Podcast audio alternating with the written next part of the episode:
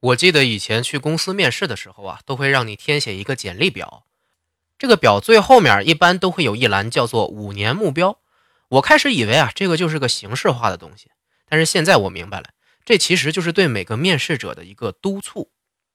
现在很多的年轻人啊，每天上班看似挺忙啊，也讨厌加班，很在意自己的工作量，但是你看看自己的工作技能有什么增长吗？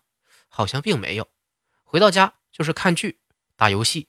刷刷微博、朋友圈，晚上就这么过去了，美其名曰叫做休息，实际上不就是在浪费时间吗？那五年后有多少人能够达成自己在表格上写的很远大的目标呢？今天的无双漫谈微信公众号给你看一篇心灵鸡汤，看看你有没有想好五年后的目标是什么。